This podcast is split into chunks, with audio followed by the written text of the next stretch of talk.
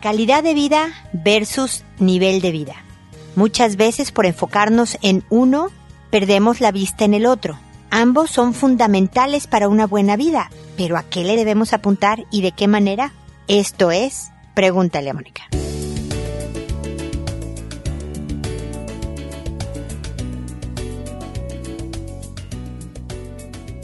Bienvenidos amigos una vez más a Pregúntale a Mónica. Soy Mónica Bulnes de Lara, como siempre feliz de encontrarme en este espacio en donde hablamos de algo tan importante como la calidad de vida. O sea, la verdad es que todo mundo dice, claro, hay que tener calidad de vida, que no hay que buscar el dinero, que no hay que tener estatus, que... Y en teoría suena perfecto. Desafortunadamente todavía necesitamos de techo, de comida, de pagar escuelas, luz, agua, gas, ¿no? De dinero. Entonces, ¿cómo tener calidad de vida? Pero al mismo tiempo poder mantener y vivir en un adecuado nivel de vida? Eso es a lo que me quiero enfocar hoy. Porque, ¿a qué le llamamos calidad de vida? No es necesariamente el que tú puedas hacer ejercicio, comer bien, irte de vacaciones, relajarte. Claro que todo eso es fundamental en tener una calidad de vida, si no, no la tienes. Pero sobre todo se refiere a cómo, qué tan contento estás. Ah, esa es la palabra. ¿Qué tan contento estás con la vida que tienes? Porque yo puedo tener un millón de euros que si estoy frustrada porque yo quería tener cinco, si estoy perdiendo a mi familia porque para tener el millón de euros me dediqué por completo a trabajar olvidándome de los míos, si no tengo amigos, no voy a estar contento con el millón de euros. Es decir, tener el nivel de vida no necesariamente te va a dar la calidad, la felicidad que estás buscando en tu vida. Calidad de vida se refiere a tu grado de satisfacción con la vida que tienes, lo contento que estás por esa vida. Contento se refiere a estar satisfecho por esa vida. A mí no me importa cuánto ganas, cuántas cosas tienes, cuál es tu nivel organizacional, qué tan famoso. No, todas esas cosas no me importan. ¿Estás contento? ¿Estás contenta con tu familia? Las relaciones que tienes con tu familia, con tus hijos, con tu pareja, con tus hermanos, con tus amigos. ¿Tienes amigos? ¿Los ves regularmente? ¿Eres buena amiga? ¿Eres mal amigo? ¿Qué tanto se ven? ¿No? Con tu trabajo, con tus compras, con cómo manejas tu dinero también tus ambiciones en la vida. Estás muy enfocado, ambicioso, en positivo y en constructivo para crecer y mejorar, no importa en lo que, lo que estés haciendo. O estás amargado, frustrado y demás. Si la diferencia entre tu nivel de vida y tu calidad de vida es mucha, es decir, la diferencia entre qué tanto estás tranquilo contra la vida que tienes, el nivel de tranquilidad, de satisfacción, de alegría de tu vida. Si no es buena, si hay una gran diferencia entre lo que yo quiero y lo que tengo, entonces el mensaje es ponerse a trabajar. No necesariamente querrá decir acumular más. En algunos casos es, sí, tengo que ver cómo voy a hacer más dinero, porque no llego a fin de mes. ¿Cómo puedo, no sé, ahorrar más en casa, tal vez, gastar menos, llevar mejor los recursos, administrar mejor los recursos en casa? ¿Cómo puedo generar un poco más de dinero en algún negocio lateral, en un servicio, o en hacer equipo con mi pareja para que entre los dos, a lo mejor sumando a los hijos adultos que vivan contigo en una cuestión de apoyo familiar? Ok, ¿cómo puedo subir este nivel de vida? Pero sin perder de vista lo que yo llamo calidad. Y la calidad de vida varía de persona a persona. Lo que a mí me va a hacer feliz contra lo que a ti te hace feliz es distinto. Pero entonces yo tengo que aclarar qué es lo que me hace feliz. ¿Qué es lo que necesito para decir qué buena onda mi vida? Aunque siempre queremos tener más dinero para mayor tranquilidad tal vez, pero independientemente de que yo quiera algo mejor material, tengo lo que quiero en cuanto a relaciones y conexión humana. Tengo lo que quiero en cuanto a saber disfrutar de la vida y de lo que tengo. Si la respuesta es sí, vas por buen camino. Si la respuesta es no, esta es una invitación a ponerse a trabajar. Y con eso termino mi comentario inicial que espero que les sirva y les ayude a pensar y a planear para estar más contentos y tener una buena vida feliz para que cuando mueran a los 99.5 años de vida digan qué buena onda mi vida, la pasé bien después de todo. Muy bien, entonces ahora voy, como ustedes saben, con mis comentarios a sus consultas que, como saben, lo hago por orden de llegada, que siempre contesto, que le cambio el nombre a todo mundo para que sean anónimas, que contesto a través del podcast y no por correo para poder alcanzar a más gente, no que no sea personal, sino de verdad ayudemos con estas preguntas y respuestas a hacer comunidad y alcanzar a más gente. Y creo que es todo lo que tengo que decir al respecto. Ah, que cuando les contesto, les llega un correo avisándoles qué nombre les puse y cómo se llama el número y nombre del episodio en donde les respondí, de manera que puedan ustedes escuchar mis comentarios. Y sin más rollo introductorio, empiezo hoy con Wanda, que me dice, mi esposo me fue infiel dos veces y lo perdoné, pues fue encuentro de una vez y dice que son malentendidos. Hace un mes tomado, me sacó a patadas de la cama y me dijo muchas groserías cosa que nunca había pasado. Decidí la separación y él no se ha salido de la casa, y se muestra arrepentido. Dice que está buscando a dónde irse, no sé qué hacer. Mis hijas están en casa y no quiero estar peleando, pero estoy convencida de la separación. ¿Cómo hago que se salga? Fingió estar muy enfermo, ya lo llevé al hospital una vez y le dijeron después de estudios médicos que es psicológico. Wanda, gracias por tu mensaje. Lamento muchísimo que tu matrimonio pues esté desmoronando en realidad. Yo me imagino que entre las infidelidades y la tomada de tu marido y las patadas y groserías, pues tú ya llegaste al, al punto final de tu relación y lamento que estén así. Puedo también entender que él esté muy arrepentido y parte de lo que se siente enfermo sea, como te dijeron los médicos, psicosomático, que efectivamente él se siente muy mal, físicamente puede tener síntomas, pero todo esto vaya aunado a un tema emocional muy fuerte como es el ver que su familia se está separando. Eso es muy fuerte y en el organismo se resiente. Entonces no es que esté contando mentiras, pero está reaccionando a esta decisión tan seria y tan definitiva. Tu pregunta directa es cómo hago para que se salga. No podemos obligar a nadie, o sea, amarrarlo y ponerlo en la banqueta el día que se desamarre vuelve a entrar. Tú debes decidir, Wanda, cómo pueden, lo que sí es importante y haces muy bien en ponerlo sobre la mesa es esto de que como están tus hijas en la casa no quieras seguir peleando. Enfrente de las hijas es nefasto pelear con tu pareja tener un ambiente familiar de pleitos, de discusiones, de gritos y sombrerazos, como decimos en México, hace que toda la familia esté alterada. Toda la familia está con altos niveles de adrenalina porque aunque yo no esté viendo la discusión, esté en mi cuarto, estoy oyendo o veo a mi mamá alterada o a mi papá triste y alterado también o lo que sea. Entonces, todos, no solo a tus hijas, ustedes están afectando su estado emocional y por supuesto su estado físico. No sé cómo son tus economías, Wanda, pero en último de los casos, o sea, yo creo que cada uno de nosotros estamos obligados a hacernos una buena vida, a tener una vida tranquila y a tener una vida mejor cada vez. Ojalá y pero siempre en base a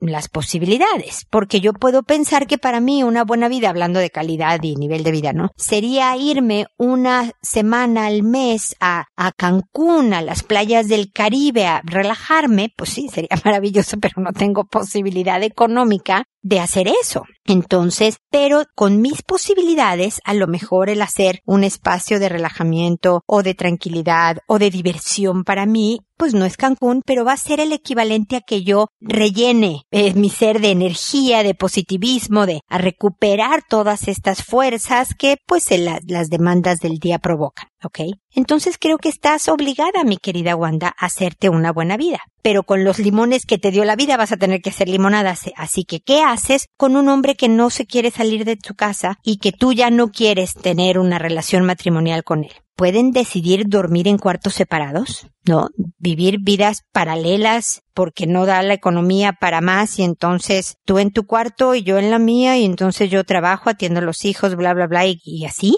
Puedes decidir que la que se va eres tú. Yo sé que no es lo ideal. Lo ideal es que las niñas no cambien de ambiente, tus hijas se mantengan con la estabilidad de su casa Pero si crees necesario salirte, o sea, que, que, haya, que alguno de ustedes dos, papá o mamá, se salieran de la casa, lo ideal sería que fuera él. Generalmente los hombres, lo siento señores, no se van con los hijos, a menos que tú fueras muy inestable y un peligro formativo para tus hijos, yo recomiendo que tú te quedaras con las niñas, por supuesto, y en la misma casa. Sería lo ideal. Esto no está sucediendo, entonces tendrás que mudarte a lo mejor en el transcurso de ir viendo qué departamento me voy con mis hijas para que, bueno, tú te quedes aquí si aquí te quieres quedar. Él entienda que no, no, no, espérate, no nos compliquemos tanto, tú quédate aquí, yo ya me voy. A lo mejor eso pasa.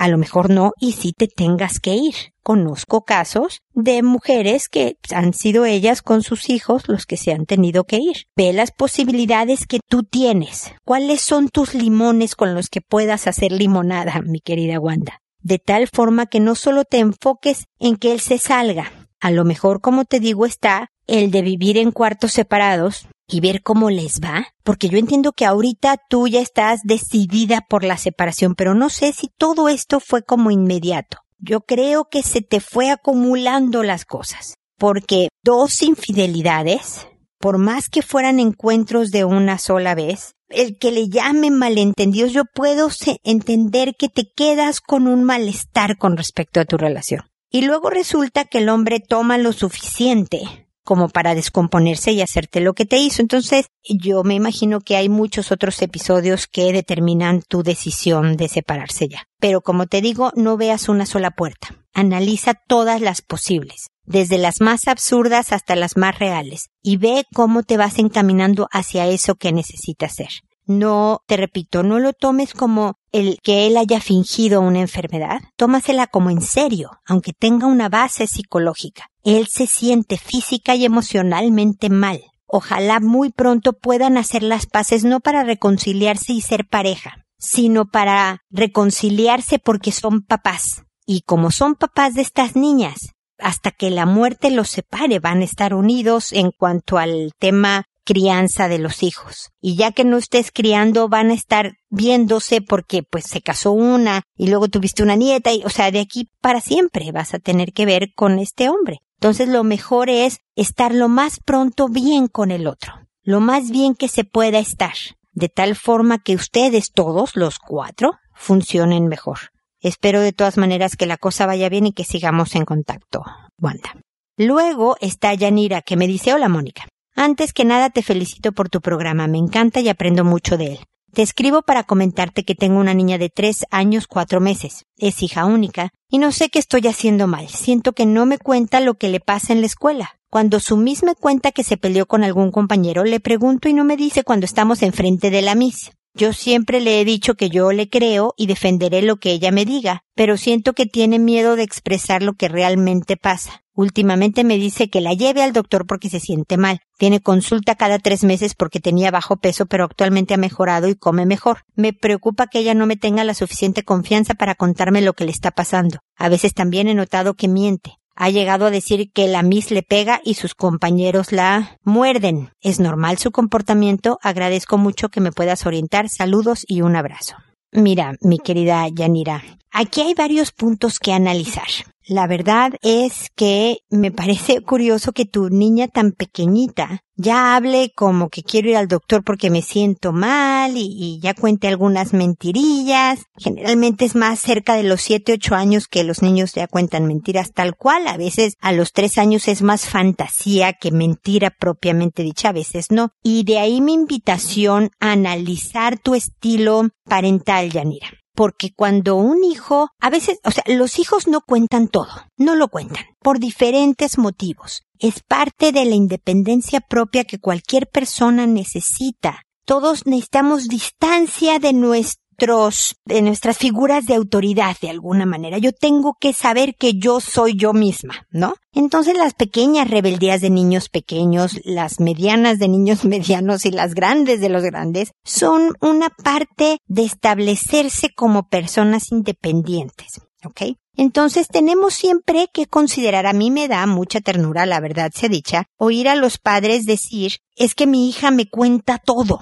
Yo creo que los hijos cuentan todo lo que quieren contarle a los papás. Pero si tu hija agarra a borradorazos a la profesora, no te lo va a contar porque no le conviene. Si, bueno, la acusan de la escuela, pues ya te enterarás y ya hablarás con ella. Pero así que, ¿qué crees, mamá? Le pegué a un niño porque no me simpatiza y le tiré dos dientes. Generalmente esas cosas no las cuentan. Entonces es normal de repente que no cuenten por esa razón. También a veces no cuentan porque ya lo resolvieron solos, Yanira. Y ese voto de confianza de que no necesité venir a pelotearte, tú me dices, bueno, pero qué bueno que lo resolvió, la felicito, me da muchísimo gusto, pero que me cuente que lo resolvió, que la molestó el niño y ella, ¡pum!, ejerció la conducta que tenía que hacer y se resolvió el asunto. Que venga y me cuente, ese sí es su privilegio.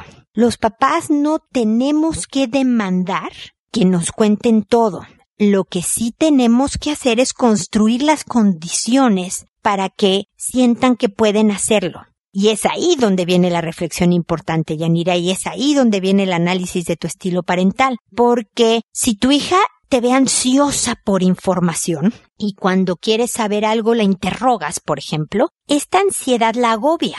Y entonces prefiere mejor ni le cuento porque se va a alterar toda y me va a empezar a interrogar y uh, mejor que ni lo sepa. Si cuando te enteras de cosas la regañas porque qué poca confianza me tienes, hija, no sabes qué tristeza me das y hay un chantaje emocional, también provoca justo el efecto contrario de lo que estás buscando. Si cuando te cuenta algo que tú no esperabas o no te gusta, reaccionas intensamente, explosivamente, alegre, triste, enojada, la niña también decide administrar la dosis de emocionalidad que requiere y muchas veces no cuentan. Yo no te conozco, Yanira. Yo no sé, a lo mejor de todas me dices, Mónica, de todo lo que describiste, esa yo no soy. De acuerdo. Me parece muy bien. Reflexiona nada más. Si algo de tu conducta está invitando a que no te cuenten, si algo de tu conducta además invita a que te mientan, porque las mentiras también a veces, a veces, papás, no se me alteren, las provocamos nosotros.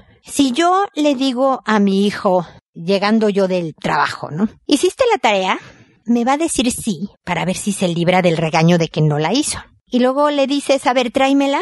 Y te dice, no, no la hice. ¡Sas! Porque tú mentiste, te voy a regañar. Y además por no hacer la tarea, te voy a regañar. Si yo llego de trabajar y inmediatamente le digo, hijo, tráeme la tarea, y me dice no la hice, pues ya lo puedes regañar solo por una cosa. Y no invitaste a una mentira. ¿Quién fue?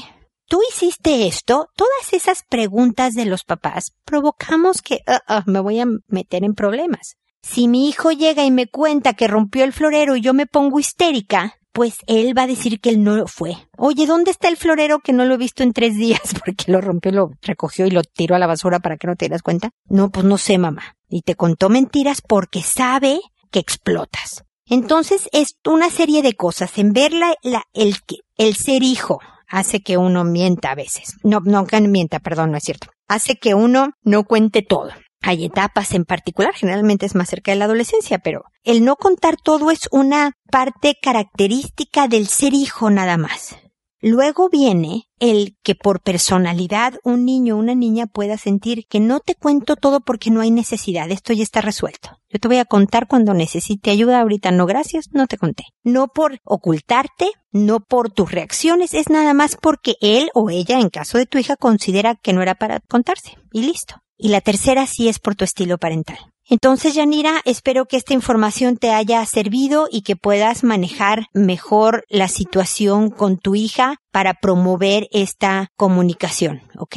Cuando me dices esto de que ha llegado a decir que la Miss le pega, que sus compañeros la muerden, todo nuevamente puede ser llamados de atención. O sea, la conducta de tu hija es un lenguaje. Y lo que te toca a ti es ser como investigadora y descubrir qué te está queriendo decir.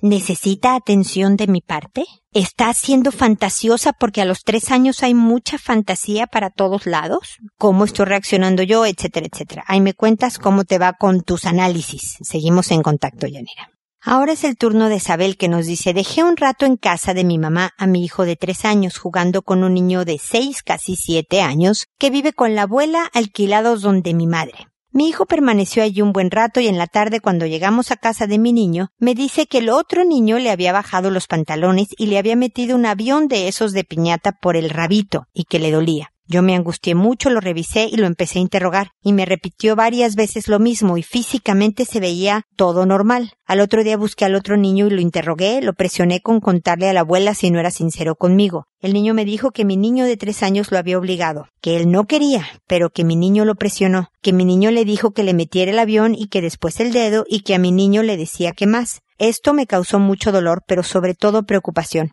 Disculpe mi ignorancia, pero con todos estos de las cuestiones de género y las diferentes preferencias sexuales que se manifiestan entre los jóvenes, me da terror que esto le pueda afectar en algo a mi niño o lo marque. No es que yo no pueda reconocer que mi hijo haga algo indebido, pero pienso que está muy pequeño todavía. Primera vez que yo lo dejo solo, pues siempre está conmigo, a excepción de cuando va para el cuidado, pero en el cuidado todos los niños son menores de tres años y más bien él es de los más grandes. Además, nunca me había comentado algo así, y siempre cuenta todo. Si un niño le pega, si lo regañan, lo que come. El otro niño pienso que no me estaba diciendo la verdad. Pienso que esto puede ser algo alarmante que pueda indicar algún tipo de abuso con anterioridad, pues sé que las curiosidades son normales, pero esto fue más allá. Intenté indagar si alguien le había hecho lo mismo a él, si alguien lo había tocado, pero en todo momento me lo negó. A la abuela no le conté nada porque es una señora súper estricta, y lo es con ese niño, lo tiene como en un ejército. Ella empezó a vivir donde mamá hace unos pocos meses, pero aunque aquí la abuela lo cuida mucho, no sé cómo era donde vivía antes. El niño solo me preguntó que si tocarse uno mismo también era malo, y yo le pregunté por qué lo decía y contestó que la abuela le decía que era malo, pero me dijo que la abuela no le había explicado nada más. En definitiva no sé qué hacer porque mi hijo no quede marcado con esto. Yo ahora le digo que nadie tiene por qué tocar sus genitales, que si alguien lo va a agarrar, tiene que avisar. Pero aún se recuerda de lo que le pasó. Le agradeceré de todo corazón que me oriente qué debo de hacer al respecto. Por favor, no publique mi nombre, mi esposo no sabe. Bueno, Sabel,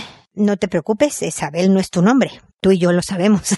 Así que es totalmente anónima tu consulta. De todas maneras, creo que es bien importante comentarle al esposo los temas de su hijo porque tú no sabes si tu hijo le va a contar al papá. No es bueno que le digas a un hijo, no le cuentes a tu papá, guardemos este como nuestro secreto. No es formativo para un hijo que una mamá promueva secretos entre el papá y la mamá. Entonces, yo creo que es bueno que, que le cuentes a tu esposo para que esté enterado. Este también es su hijo y tiene derecho a saber lo que le está pasando. Esa es mi sugerencia. Tú decide lo que creas que es más conveniente saber.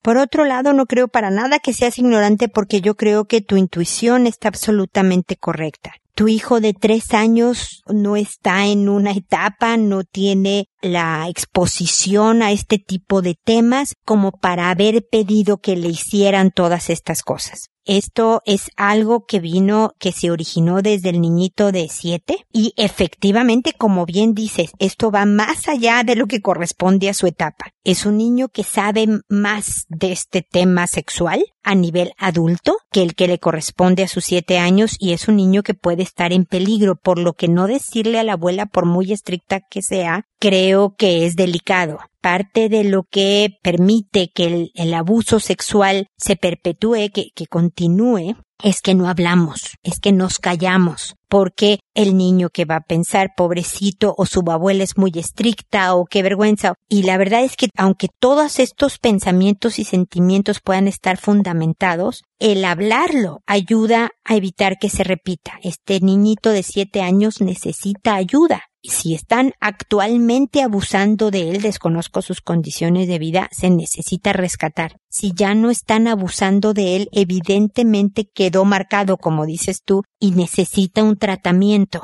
Y los adultos a su alrededor también necesita de otra otra orientación, de una orientación para el mejor manejo de este pequeño que tiene problemas. A tu hijo, yo sé que ya pasó un tiempo y que el cuerpo se arregla solo, pero aunque tú lo revises, siempre es bueno llevarlo a un pediatra, porque pudo haber habido un pequeño desgarro interior o algo que tú a simple vista no puedas detectar y es importante asegurarse que tu pequeño está físicamente bien. Fue una experiencia traumática y efectivamente va a tardar un tiempo en que se le pase tu apoyo, tu comprensión, ya sé, eso que te pasó fue muy, si él lo repitiera, ¿no? De que lo que le pasó, yo sé, fue bien difícil, hijo, hubiera querido que no te pasara, pero vas a estar bien, dale esta esperanza, hablemos cuando quieras y a otra cosa, me explico, para que él sepa que es contenido, que es escuchado y todo esto, pero que al mismo tiempo sepa que todo esto va a pasar y va a estar bien. Lo que me dices de que por esta experiencia pudiera haber alguna influencia a que fuera homosexual o no, o otra orientación sexual, es muy difícil. Es muy difícil saber que por una sola experiencia, o sea, la homosexualidad no depende de eso no depende de haber tenido un abuso sexual. Definitivamente hay homosexuales que sufrieron abuso cuando fueron niños, pero no todos los homosexuales, como hay heterosexuales que han sufrido abuso sexual cuando fueron niños y no fueron homosexuales. O sea, estás confundiendo peras con manzanas. Sí se vale que yo lo diga así. Tranquila en ese sentido, no tiene nada que ver, pero sí fue una experiencia traumática. Abusaron sexualmente de tu niño y es importante tomar medidas para que esto no vuelva a ocurrir. Obviamente no dejarlo en casa de tu mamá, tristemente, porque se corre el peligro de que volviera a suceder, pero además tomar medidas para ayudarle al otro niño, las mejores, las que estén a tu alcance, para que él pueda también tener el tratamiento necesario y que no se vuelva un depredador. Me explico que no crees que este niño siendo un abusador sexual de otros niños, a lo mejor de tu hijo ya no, pero de otros niños, causando más estragos, ¿ok? Espero que mis comentarios te sirvan y que sigamos en contacto. Anisa, por otro lado, me dice, hola Mónica, quería hacer una pregunta sobre mi hijo de cinco años. Estoy teniendo muchas dificultades para que él coma variado, frutas, verduras y comidas con salsas. Es algo que me está angustiando y preocupando mucho. Estoy en pareja, pero su papá trabaja en otro país. Creo que eso también está incidiendo en esto. Y que además nuestra casa donde vivíamos con mi suegra se incendió y volvimos con mi papá a vivir a su casa. Quisiera que me ayudes. Fuimos al especialista, pero se niega a comer y probar nuevos alimentos. Muchas gracias. Uy, Anisa, te han pasado muchas cosas. Lamento muchísimo el, el, incendio de la casa de tu suegro. Lamento que tu pareja esté en otro país porque eso te afecta a ti, le afecta a tu pareja y por supuesto le afecta a tu pequeño. No necesariamente en la comida, en muchas cosas. Ojalá puedan coordinar, hacer que estén juntos lo antes posible, que es, digamos, lo mejor para la familia. Pero mientras eso ocurre y tú estás tan preocupada por la alimentación, déjame te hago unos comentarios tu hijo ya sabe que la comida es un tema, ¿no? Porque fíjate, tú me lo describes con estas palabras. Es algo que me está angustiando y preocupando mucho. Él nota toda tu intensidad emocional y puede ser una forma de llamar la atención. Primero, y ustedes los que me han oído más de una vez saben que siempre les pido que descarten lo físico, pero tú ya fuiste con el especialista. Hay niños que tienen problemas digestivos por ciertas sensibilidades a alimentos, ciertas alergias a ciertos alimentos y muchas veces se diagnostican muchos años después cuando puede ser algo fisiológico, que no era que fuera un niño mañoso, pero es que era un niño que tenía problemas de salud y estaba reaccionando en concordancia. Entonces, si tú ya fuiste con el archirrecontra especialista y te dijo no hay nada físico, entonces sí podemos continuar con mis ideas, ¿ok? Pero si hay la duda de que pudiera ser algo de alergia o reacción a cierto tipo de alimentos, es bueno explorarlo por ahí. Pero pensemos que no, que nada más es mañoso que no le gustan ciertas cosas. Te voy a encargar una tarea bien difícil, Anisa, porque hay veces que a los papás nos cuesta mucho no actuar de acuerdo a nuestras angustias y preocupaciones. Mi tarea es que la comida no sea tema. Tú no le vas a negociar dos mordiditas más, una más, si te comes esto va a haber postre, mira, ta, ta, ta, ta, tu hijo no es tonto, no se va a morir de hambre. Tú ponle un plato con lo que prepares de comer, Anisa, lo que haya de desayuno, lo que haya de comida, lo que haya de cena y tú te sientas a comer con él y puedes comentar de tu día y cómo estuvo y cuánto frío hizo. Yo no sé dónde vivas tú, pero aquí en Chile es invierno y está haciendo frío. Y entonces sí, uy, qué bien quedó este, no sé, el arroz. Mm, me gustó mucho el arroz, pero no le comentas ya lo probaste tú, ¿qué opinas? No, nada más haces un comentario. Acabas de comer y le retiras su plato. Si lo dejó entero y no comió nada, no dices nada, Anisa. Lo retiras y ya, Ay, mamá, es que quiero una galleta. No, hijo, pues no, no hay galleta porque mira tu plato, ¿no? De tal forma que deje de haber esta lucha de poder de ándale, come dos mordidas, cinco cucharadas, eh, y de que quede claro que tampoco va a haber premios o alimentos sustitutivos después de que no coma. A lo mejor tu hijo nunca coma elote porque no le gusta. Tiene el privilegio, o sea, creo que todos tenemos derecho a decir esto en particular, no. Por ejemplo, tengo un hijo que no le guste el aguacate, la palta para los chilenos. Bueno, a mí me parece casi una blasfemia porque yo amo el aguacate. A él no le gusta. Yo si hubiera hecho un guacamole, pues no le voy a obligar a comer guacamole. Nada más él no comió guacamole en esa comida. A lo mejor se queda con hambre. Ese es su problema. Pero claro que mi hijo tiene 24, no tiene 5 Anisa. Pero mi punto es que a lo mejor aprenda a ir comiendo ciertas cosas y otras te las va a dejar siempre. Déjalo. Pero la tarea, Anisa, es que no digas nada. Generalmente los niños empiezan a ceder empiezan a entender que estas son las reglas y que hay que seguirlas, más los niños de 5 años. Por eso generalmente en la escuela se portan bien y en la casa no tanto, porque en la escuela saben que no hay de otra, no pum pum pum, estas son las reglas. Y estos como buenos pequeños soldaditos van haciendo las cosas como deben de ser, generalmente. Y en la casa, como les damos más chance, ellos saben que se pueden colar por ahí y hacer lo que ellos quieran. Tú le pones lo que hay de comer, le quitas lo que hubo de comer, sin comentarios y a la siguiente comida lo que vayas a preparar normal. ¿no? No el mismo plato frío, porque ese era un estilo antiguo de, de, castigar niños, ¿no? Del refrigerador te ponían el plato que no te habías comido a mediodía y congelado sin calentártelo, ahora te lo tienes que acabar, si no, no te paras de la mesa. No, ese no es el punto. Preparas lo que ibas a hacer de cenar, lo que tú, unas quesadillas vamos a ponernos mexicanos, ¿no? Se las pones enfrente, una quesadillita, o una mitad de quesadilla, también a lo mejor las cantidades otro hijo mío comía poquititito y hasta la adolescencia seguía comiendo poquititito cuando todas mis amigas con hijos adolescentes me decían cómo comían sus hijos así tremendo. El mío comía muestras gratis. Y por ahí de los que sería 20, 21 empezó a comer como si no hubiera mañana. De repente tragaba el hombre, ¿no? O sea, le dio una adolescencia tardía en alimentación. Ok, eso pasa con cada niño, que no sea tema la alimentación para que deje ser la lucha de poder y observa los cambios que hay en los hábitos alimenticios de tu hijo con respecto a la comida. Ojalá quiera seguir mi sugerencia de tarea y ojalá, Nisa, por favor, cuéntame cómo te fue. Si te fue fatal, escríbeme y dímelo. Mónica, tus ideas apestan. De verdad lo voy a publicar aquí, voy a aceptar mi error. Pero cuéntame, pero deja pasar por lo menos dos semanas de que no cedes con esta metodología, de que no hablas de comida y de negociaciones de cuánto va a comer tu hijo, ¿ok? Espero que te salga bien y que sigamos en contacto. Y hasta aquí le voy a dejar amigos. Espero que nos volvamos a encontrar en un episodio de Pregúntale a Mónica y recuerda siempre decide ser amable. Hasta pronto.